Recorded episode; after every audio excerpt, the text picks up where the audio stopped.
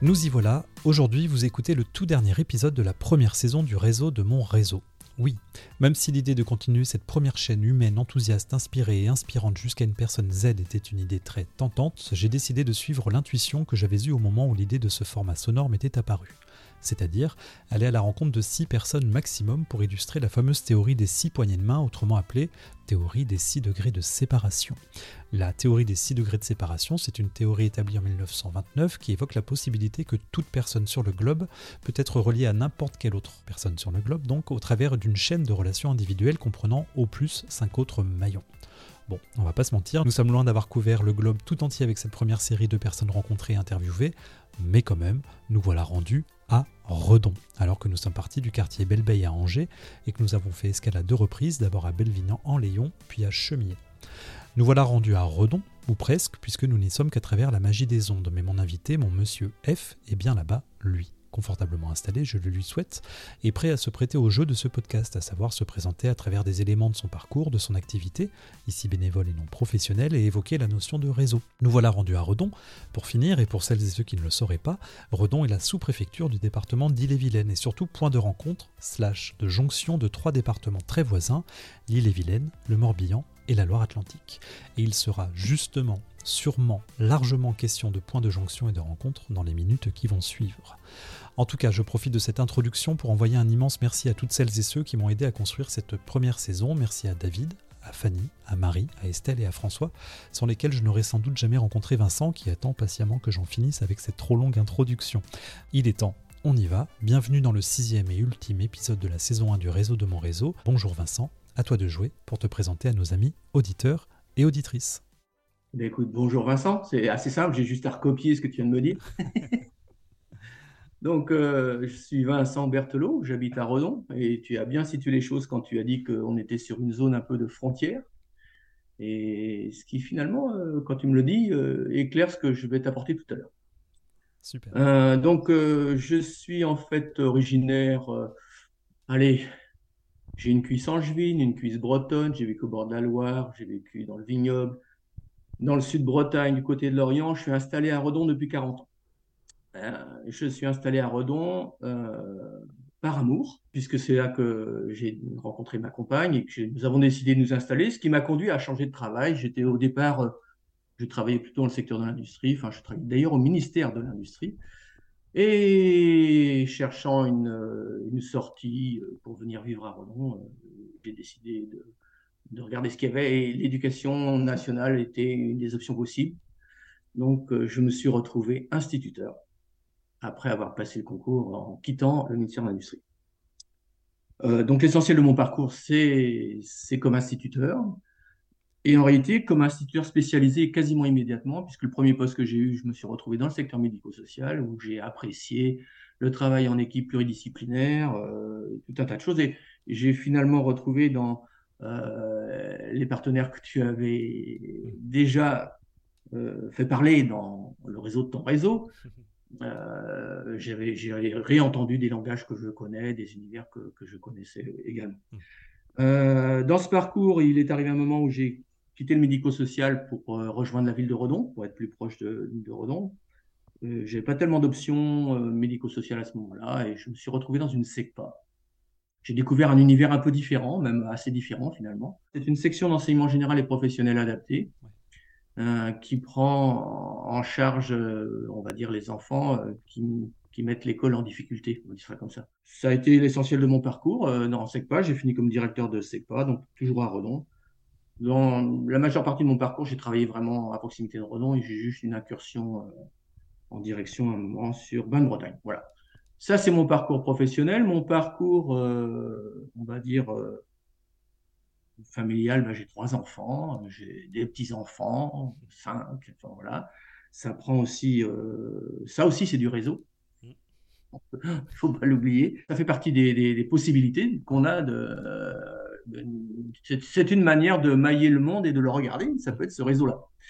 Et autrement, donc je me suis installé à Redon. Enfin, nous nous sommes installés à Redon, où euh, j'ai eu une vie sociale, euh, associative, etc. où là, effectivement, il est beaucoup question de réseau une des particularités de ce territoire, c'est que euh, les réseaux, ils sont particulièrement riches, abondants, euh, interpénétrés, et euh, très agréable à vivre. Donc, on est toujours heureux de vivre sur son territoire, mais je peux dire que sur le territoire de Redon, on est pas mal. Voilà, donc voilà un peu mon univers, euh, mon parcours. Euh, est-ce que je peux en dire plus Non, je crois que ça suffit pour me présenter. Il était question de savoir quelle était l'émission qui, qui, me préoccupait. Alors, il se trouve que je suis en retraite. On va commencer comme ça. C'est pas une mission, hein, mais ça peut être un endroit heureux pour y aborder euh, la vie autrement. C'est un peu ce qui m'est arrivé finalement. Euh, donc moi j'ai quitté un parcours professionnel euh, qui m'a bien occupé quand même. Hein. Et au moment de partir en retraite, je sais que je veux mettre un sas entre cette vie de travail et cette vie de retrait, si on peut dire, c'est un retrait qui n'est pas tout à fait réel. je décide de faire un voyage. Et ce voyage, euh, me permettrait de réfléchir à ce que j'allais faire de ma vie en retraite. Sauf que je ne sais pas où aller. C'est assez, c'est tout con, mais je ne sais pas où aller. Pourtant, les prescriptions ne nous manquent pas. Hein. Il faut avoir vu ici, être allé là-bas, avoir fait ça, etc., etc. Et en fait, bon, je suis peut-être construit comme ça, mais les prescriptions me font chier. Et, et j'arrive pas à les entendre comme quelque chose de désirable. Et donc, je botte en touche, je, décide que je, je ne vais pas décider où je vais. Mais je pars quand même. Ah, ça, c'est vrai que tout de suite, ça pose un petit handicap. Hein. Euh, j'aime bien utiliser ce mot euh, de handicap, mais plutôt comme une euh, opportunité finalement, puisque ça nous oblige à contourner des choses plus habituelles. Et d'un certain point de vue, ça peut être intéressant. Et de ce point de vue, ça m'a obligé à trouver des solutions à ma question. Et j'ai pensé que c'était du côté des autres que ça se situait. Et en relisant euh, mon histoire, euh, je me suis dit, euh, bon, si je demande aux autres de m'envoyer quelque part, ça ne va pas le faire. Mais si je propose aux autres de regarder dans leur propre histoire, s'il n'y a pas quelque chose qu'ils ont oublié de dire à quelqu'un, moi, je suis prêt, s'ils l'écrivent, à aller porter le message, et ça, ça dessinera ma route. Donc j'ai proposé aux gens autour de moi, euh, s'ils avaient quelque chose d'important à dire, pas pressé, hein, pas urgent, puisque moi j'y vais en vélo. Et ça m'a dessiné une première route, c'était en 2015, euh, qui m'a pris trois mois et qui m'a fait faire 6000 km et qui m'a conduit en fait à faire un, Tour de France. Donc euh, je pars sur cette route qui m'a conduit à faire un Tour de France parce que les premiers messages m'ont envoyé aux quatre coins d'hexagone. Donc après j'ai sélectionné uniquement les messages importants et pas urgents qu'on me confiait sur un espèce de couloir qui faisait le Tour de France, grosso modo. Et ça a été un voyage un peu euh, bah, qui, effectivement, m'a conduit à avoir une retraite qui n'était pas du tout celle que j'avais imaginée. Ceci dit, si j'avais fait aussi ce ça, c'est qu'il y avait une raison, c'est que je ne voulais pas spécialement être là au moment de la rentrée sociale, euh, avec toutes ces demandes qui, arrive à ce moment-là, mais tu es libre, viens faire ci, viens faire ça, demande que j'ai parfois bien du mal à, refuser. Et voilà, j'ai choisi de m'isoler un peu en restant connecté et de réfléchir à tout ça. Et ça m'a conduit à faire ce voyage une première fois, puis une seconde. Et au cours de, de ce second voyage, donc c'était en 2017, je suis reparti pour trois mois qui a été un peu différent, même assez différent. J'ai été euh, porter une lettre à un gars qui s'appelle Alain Puiseux et qui est rédacteur en chef de la revue 200. la revue 200, ça te dit peut-être quelque chose. Les amateurs de vélo connaissent. C'est une revue, on va dire, littéraire qui ne parle que de vélo ou une revue cycliste qui est bien écrite. Enfin, je ne sais pas dans quel sens il faut le dire. Je ne connaissais pas. Personnellement, je ne connaissais pas de, 200, je ne connaissais pas Alain Puiseux. Je vais lui porter une lettre et Alain fait une lettre fait une, est journaliste, donc il fait un, papier qui paraît dans cette revue et qu'il intitule Le facteur humain. Ah, et ce papier décrit ce qui lui est arrivé quand il m'a accueilli avec ma lettre. Il m'a suivi ensuite parce que j'étais à ce moment-là à Clermont-Ferrand et ça, ça a été le début de ce qu'on a appelé, ce qui est devenu un peu une sorte d'identité pour moi maintenant, le facteur humain. Ça veut dire qu'il a été tellement touché par, le, par la démarche qu'il a décidé de la valoriser? Et, de la suivre, c'est ça? Il l'a suivi parce que j'ai eu plusieurs euh, petits papiers depuis. Euh, mais en fait, oui, ça, il a été touché par l'histoire. Après, lui, euh, lui qui est plutôt un écrivain, hein, c'est un journaliste, mais un écrivain aussi, il a écrit des bouquins, qui aime le vélo, qui fait une revue sur le vélo, il voit un gars débarquer avec une lettre, on est, on est du côté de l'écriture, il vient, un gars qui débarque en vélo, enfin je veux dire, j'avais tous les bons points pour lui, hein, c'est un peu facile. Et ce papier a été lu un peu plus tard par un réalisateur de la radio-télévision suisse, qui s'appelle Alexandre Lachavanne, et qui m'a sollicité pour faire un, film documentaire mmh. sur cette histoire. Lequel film documentaire est en réalité devenu une série documentaire, qu'il a intitulé Le facteur humain. Donc euh, là, j'ai été marqué euh, au faire de la vidéo du film. Et euh, cette histoire a commencé à être connue à partir de là. Et donc, au fur et à mesure de, des gens que cette, cette histoire touchait, euh, des gens m'ont contacté, souhaitant faire un peu la même chose, et progressivement est née l'idée qu'on puisse constituer une agence des facteurs humains, dont la mission serait de porter des messages importants et pas urgents, point. Et pas urgents, donc lentement, dans un système décarboné. Je dis système, et en fait, c'est une erreur, parce qu'en fait, c'est une organisation uniquement poétique elle n'est pas systémique. Il n'y a pas de statut, il n'y a pas d'argent, il n'y a pas de pouvoir, il y a juste de la poésie. Et ça n'est pas un système parce que euh, dans tous les cas, je vais chercher un courrier, je le prends auprès de l'expéditeur et je le porte seul jusqu'au destinataire. C'est-à-dire que je raconte des histoires au départ, je, raconte, je me raconte des histoires sur la route et je raconte des histoires à l'arrivée c'est en fait euh, une histoire de, comment dirais-je, d'un objet qui raconte des histoires entre les personnes et sans passer par euh, ce qu'on appelle les réseaux sociaux, qui sont, de mon point de vue, un peu le contraire euh, du travail que tu fais avec le réseau de mon réseau. Puisque dès qu'on commence à industrialiser les systèmes, et c'est le cas des réseaux sociaux, euh, d'une part, on commence à lui donner une valeur marchande, et ça, c'est un souci. D'autre part, euh, on commence à vouloir euh, donc le rentabiliser, récupérer des données dans tous les sens et constituer avec les algorithmes quelque chose qui en fait nous éloigne du réseau, quelque chose qui nous enferme, nous enferme dans des univers qui seraient les nôtres par exemple, je serais cycliste, je suis cycliste, je serais enfermé dans l'univers des cyclistes, je n'aurais qu'une parole de cycliste. Et ça, c'est ce vers quoi nous conduisent les réseaux sociaux. Le réseau de mon réseau, comme tu le proposes, me semble-t-il, nous conduit à sa façon artisanale vers autre chose, où on garde une dimension humaine, où on garde la possibilité de s'ouvrir à des différences, puisqu'il n'y a pas de calcul, il n'y a pas de rentabilité, et c'est marrant, mais je ne sais pas si c'est pour ça que ma proposition, ma petite histoire que tu as racontée, François, résonnait avec la tienne, mais je trouvais que nous étions en phase. On est des artisans et ça c'est bien. Ça c'est bien parce qu'on reste dans des petits objets. Quand bien même, par exemple, est-ce que l'agence des facteurs humains qui compte aujourd'hui 85 facteurs, ça reste un petit objet?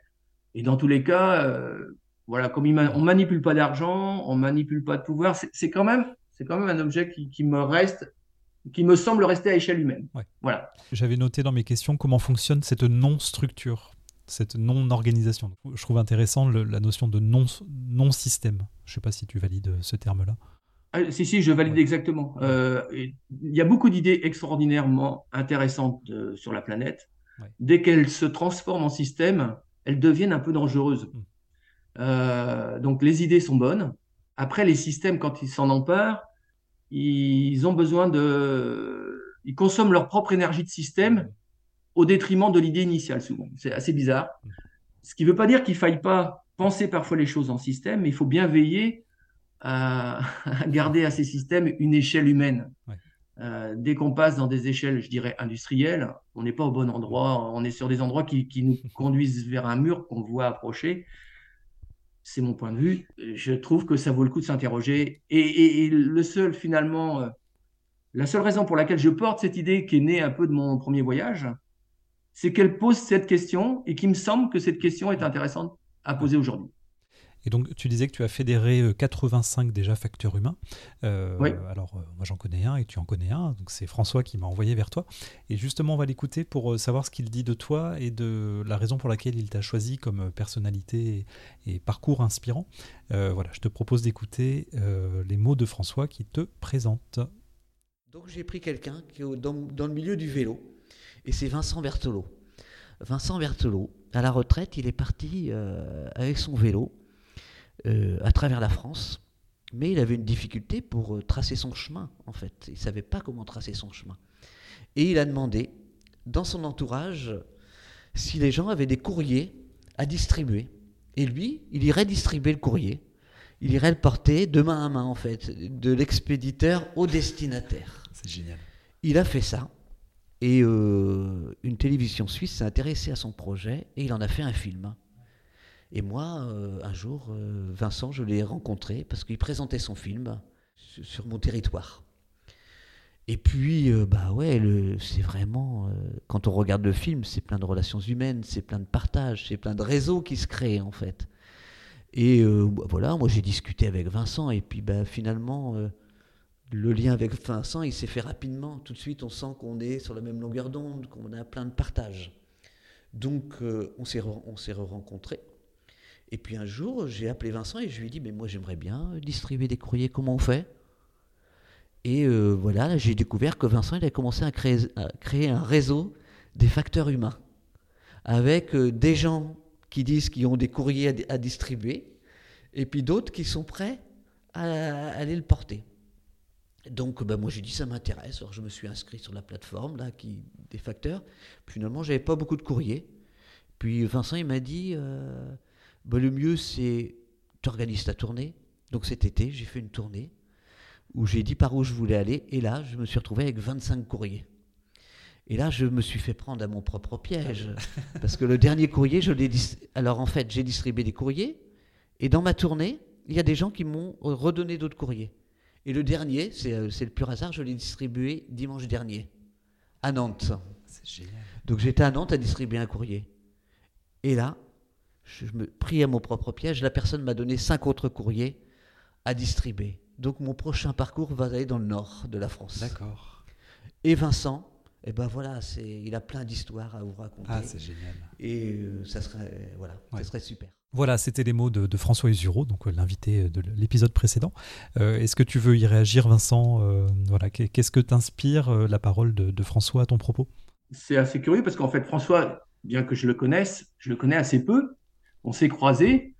Je crois qu'on s'est entendu ou compris, mais de manière assez subliminale, en fait. Mm. Moi, parce que j'ai eu l'opportunité euh, d'observer euh, assez rapidement l'expérience qu'il conduit sur Chemillé et que je l'ai trouvée fort intéressante, mais sans en avoir plus discuté avec lui. Et réciproquement, c'est-à-dire que lui a manifestement trouvé cette idée du facteur humain euh, intéressante également. Mais on ne s'est pas vraiment échangé. Donc en fait, simplement l'observation ou la connaissance de ce que fait l'autre, des fois nous fait comprendre qu'on est euh, sur des terrains avec des proximités. Et donc, si François a renvoyé vers moi, j'aurais pu, par exemple, renvoyer vers François, pourquoi pas, mhm. euh, si tu m'avais croisé avant lui. Euh, mais bon, je crois que ce sera en fait plutôt des gens du territoire du Pays de Redon que je te ferai connaître tout à l'heure. Vers qui justement est-ce que tu aurais choisi d'envoyer les, les, micros du réseau de mon réseau? J'aurais fait trois propositions. La première proposition, elle est bicéphale. C'est bizarre, hein? Mm. Carrément. Je te proposais de rencontrer, je t'aurais proposé euh, de rencontrer euh, Franz Degnaud et Gaëtan Hérault. Ce sont deux jeunes qui ont l'âge d'être mes enfants. Franz euh, est l'animateur d'un lieu qui s'appelle l'Écrouvis. Et l'Écrouvis travaille sur la récupération des matériaux, enfin, dans le, secteur du bâtiment, et sur l'usage, euh, le réemploi en particulier euh, de ce qui, pour d'autres endroits, est considéré comme un déchet. Gaëtan est responsable d'une structure de formation qui s'appelle Noria euh, et qui fait de la formation sur tous les matériaux biosourcés, la terre, la paille, etc., qui fait des formations professionnalisantes, pour, ce, pour des, des, des, gens dans le secteur du bâtiment, mais qui voudraient s'orienter vers ce type de matériaux. Et ces deux-là, en fait, ils sont sur un réseau qui est lié puisqu'on voit bien qu'il y a euh, entre l'usage de matériaux considérés comme déchets ou de matériaux biosourcés qu'on récupère, euh, il, y il, y avait une connexion qui, qui s'est faite en fait euh, sur le fond, et ils travaillent ensemble sur une espèce de, je ne vais pas dire une nébuleuse, mais un bel objet euh, qui agite beaucoup d'idées, en particulier autour de, des métiers du bâtiment, euh, pour faire un pas de côté, aller vers une vraie transition et qui expérimente des choses intéressantes. Donc des gens qui travaillent déjà en réseau énormément. Si tu m'avais demandé d'autres propositions, je t'en aurais fait d'autres. Voilà, je t'aurais parlé de Françoise Plissonneau. Françoise Plissonneau euh, est une femme qui est plutôt euh, dans mes âges, même un peu plus, et qui, elle, euh, a mis le temps de sa retraite au service d'un énorme travail en direction des populations migrantes. Elle est dans une association qui s'appelle Soutien Migrants Redon, SMR, et euh, qui fait un énorme travail sur le, territoire pour accueillir euh, des gens euh, déracinés qui arrivent ici souvent avec des grandes difficultés, avec également un, réseau énorme qui a conduit à la création d'un lieu qui s'appelle la Grande Maison. La Grande Maison est un lieu où 70 personnes mm, du pays de Redon ont investi de l'argent pour créer un espace où on peut loger dans un lieu euh, partagé à la fois des personnes migrantes sans ressources, des gens qui peuvent être euh, concernés par euh, l'habitat social et des gens, des, gens du tout venant concernés par l'habitat traditionnel, on va dire. Voilà. Donc, dans cette grande maison actuellement qui a, été achetée par ces 70 personnes hein, constituant société, ils sont en train, et donc les travaux commencent, de créer ce lieu où ce sera un lieu de connexion entre ces populations euh, variées. Et ça, c'est une très très belle idée. Et je trouve que Françoise, puisque c'est d'elle dont je voulais te parler, est une des, est une des chevilles ouvrières de, ce très beau projet. Et elle mérite d'être connue et d'être remerciée pour la, la qualité de son travail. Voilà, je t'ai parlé de Françoise. Et puis, euh, si tu m'avais demandé, je t'en aurais proposé encore un autre. Je t'aurais parlé d'Yves Philippot. Yves, euh, il a mon âge.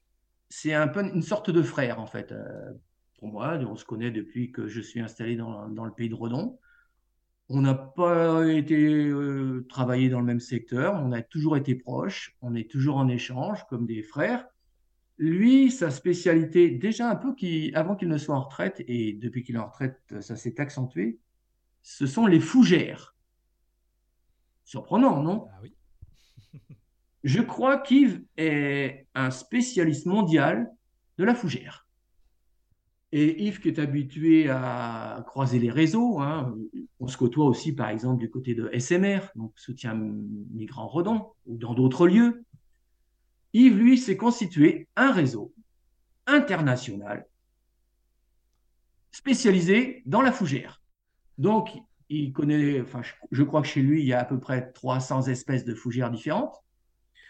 Et il organise, tiens-toi bien, la nuit de la Saint-Jean, cette année, au mois de juin, la première rencontre internationale de la fougère. Pourquoi me diras-tu à la nuit de la Saint-Jean? Il paraît que les fougères n'ont pas de fleurs, sauf à la nuit de la Saint-Jean. Et à la nuit de la Saint-Jean, exactement à Quénongle, près de Redon, il va y avoir un rassemblement pour aller observer ensemble la fleur de la fougère qui ne pousse qu'à la nuit de la Saint-Jean. Incroyable. Vas-y donc. Hein Et donc, voilà, un, autre réseau plutôt poétique. Et euh, je trouve que ça vaut le coup de mettre un peu de poésie dans nos vies. Et eh ben, ça pourrait être une, très belle conclusion de, cet épisode parce que le, temps file. Euh, j'ai juste une dernière question. Euh, si je te dis réseau, si tu dois répondre en un seul mot, pour toi, le réseau, en un seul mot, ce serait? En un seul mot Humanité. Pas mieux. Merci. Pas mieux c'est à l'image de, ce que ce podcast a essayé de, euh, de traduire. De traduire, de, proposer, d'alimenter. Donc euh, je, n'ai pas mieux à dire. Nous arrivons donc à la fin de cette toute première chaîne ou première saison du réseau de mon réseau. Encore un immense merci Vincent euh, et tous les autres avant donc de vous être prêtés au jeu avec enthousiasme et malgré sans doute au moins un petit peu d'appréhension, j'imagine. Merci à vous, chers auditeurs auditrices, d'avoir écouté cet ultime épisode. N'hésitez pas à découvrir ou redécouvrir les épisodes précédents sur la page consacrée au projet à l'adresse www.paroleparoleetcompagnie.com. Le réseau de mon réseau s'offre un petit temps de vacances, bien mérité sans doute, avant de revenir avec une nouvelle saison très prochainement. N'hésitez pas à vous abonner au podcast dans votre application préférée pour n'en rien rater, ou bien à suivre les aventures de Parole, Parole et compagnie. Je le dis pas trop fort sur les réseaux sociaux, je le dis pas trop fort parce que Vincent m'écoute encore. Euh, sur Instagram, Facebook et LinkedIn, les réseaux sociaux qui sont aussi de formidables outils pour accompagner ces dynamiques de réseau interpersonnel à haute valeur sensible et humaine. Voilà, comme toi, j'avais écrit cette, phrase à l'avance, mais euh, on se rejoint sur la notion d'humanité. Euh, Vincent, à bientôt sur les routes de France, donc en espérant te croiser euh, à vélo. Voilà, n'hésitez pas à faire appel à, Vincent. Comment est-ce qu'on peut retrouver le, ce réseau de facteurs humains? Agence des facteurs humains. Agence des facteurs humains, voilà, sur Internet et vous pouvez transmettre vos courriers à, un facteur humain qui le transmettra à travers. Euh, ben après, c'est-à-dire qu'il y a la procédure qui permet d'accéder, parce qu'en fait, on a quand même quelques outils. Tu posais la question tout à l'heure, mais on a quelques outils à découvrir en, faisant la recherche des facteurs humains. Euh, et puis, tu as parlé d'un film que peut-être nous aurons, vous aurez l'occasion de découvrir euh, sur Internet, et puis que vous pouvez, vous pouvez faire la demande d'organiser un temps de projection en public. C'est ce que tu m'expliquais la semaine dernière au téléphone, Vincent. voilà, et Vincent se déplace. Alors peut-être pas dans toute la France. Je ne sais pas quelle est ta zone de, déplacement pour la présentation du film. Bah, toute la France. même plus. Allez, toute la France et même plus. Même plus. Un film donc euh, réalisé par euh, la télévision suisse et puis euh, voilà qu'on peut qu'on peut retrouver le temps d'une soirée conviviale et il n'est pas impossible qu'il y ait une invitation en, en, terre angevine d'ici à cet été pour finaliser en tout cas pour célébrer les, interactions qui ont eu lieu à travers ce, format sonore. Et puis euh, Vincent proposait de venir projeter son film. c'est une invitation à, finir de construire, mais qui, qui nous enthousiasme beaucoup. Merci Vincent, vraiment. À très bientôt et merci à vous, chers auditeurs et auditrices. À bientôt.